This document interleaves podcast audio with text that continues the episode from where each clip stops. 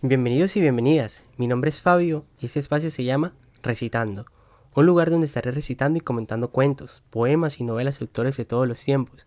En este episodio les traigo Relojes, un cuento escrito en 1962 por Julio Cortázar.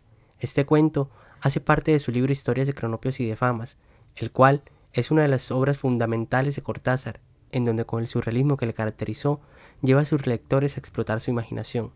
Sin más preámbulo, iniciemos. Un fama tenía un reloj de pared y toda la semana le daba cuerda con gran cuidado. Pasó un cronopio y al verlo se puso a reír. Fue a su casa e inventó el reloj alcachofa o alcaucil, que de una y otra manera puede y debe decirse. El reloj alcaucil de este cronopio es un alcaucil de la gran especie, sujeto por el tallo a un agujero de la pared. Las innumerables hojas del alcaucil marcan la hora presente y además todas las horas, de modo que el cronopio no hace más que sacarle una hoja y ya sabe una hora.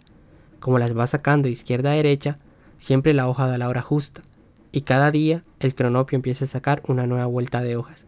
Al llegar al corazón, el tiempo no puede ya medirse, y en la infinita rosa violeta del centro, el cronopio encuentra un gran contento. Entonces, se la come con aceite vinagre y pone otro reloj en el agujero.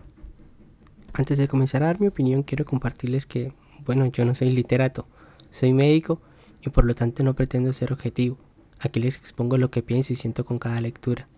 Asimismo, los invito a contactarme y darme su opinión por medio de mis cuentas en YouTube como Recitando, Instagram como arroba FabioRBL y mi email como recitando1 arroba outlook.com donde les estaré leyendo y además quisiera saber también de ustedes y que me compartieran libros que les gustaría escuchar.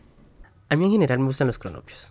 Creo que es la representación de lo que somos aquellos que de alguna u otra forma vemos el mundo con otros colores y buscamos hacer las cosas de manera más sencilla y simple. No nos complicamos y vemos la belleza en todos lados. Quizás todos tenemos un pequeño relojito lechuga en casa, el cual no le prestamos atención.